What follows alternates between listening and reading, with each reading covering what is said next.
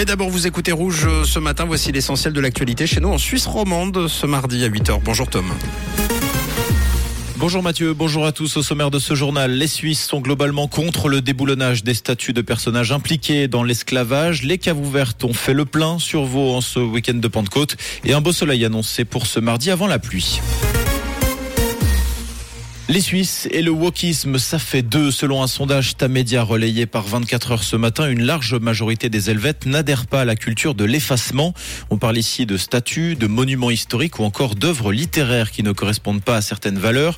Ainsi, pour 57% des Helvètes, les œuvres littéraires devraient être transmises dans leur version originale, y compris les références considérées comme problématiques aujourd'hui.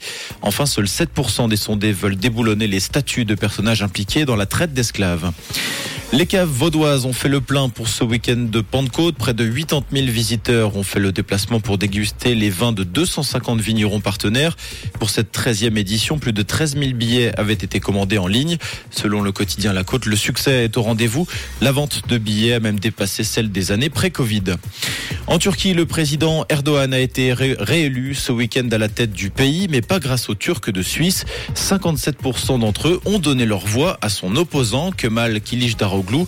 Genève est le seul canton où les votants majoritairement soutenu le chef de l'État réélu. 62% d'entre eux ont choisi Erdogan au consulat de Turquie à Genève. Dans les pays voisins, les Turcs d'Allemagne et d'Autriche ont majoritairement soutenu le président sortant Erdogan. Nouvelle vie pour l'ancien hôtel de la Croix-Blanche à Payerne. Le bâtiment pourrait prochainement abriter une douzaine de logements dans les étages et une surface commerciale au rez-de-chaussée. Le lieu est inutilisé depuis le 9 février 2020 à cause d'un incendie criminel. Le permis de construire pourrait être délivré cet automne et les travaux pourraient commencer dès la fin du premier trimestre 2024. Vaste opération de sauvetage cette nuit en Autriche. Un important incendie s'est déclaré dans un hôpital de Modling au sud de Vienne.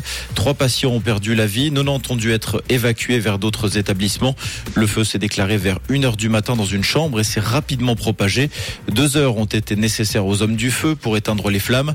Les circonstances de cet incendie sont inconnues. Une enquête a été ouverte. En football, le match de barrage sera roman après une cinquième défaite consécutive face à Saint-Gall ce week-end. Le FC Sion confirme sa place de bon dernier de Super League. Les Sidiennois affronteront le Stade Lausanne-Ouchy en barrage. En match aller et retour, la première opposition aura lieu ce samedi à Tourbillon. Et pour ce début de semaine, on garde les mêmes tendances que ces derniers jours avec un beau soleil et des températures chaudes pour la saison. On a 11 degrés actuellement à Neuchâtel et à Fleurier, 14 degrés au Bain des Paquets à Genève et à Carouge, avec quelques cumulus au programme et des orages possibles dans les Alpes et les Préalpes. Toute belle semaine et bon café avec Rouge. C'était la météo, c'est Rouge.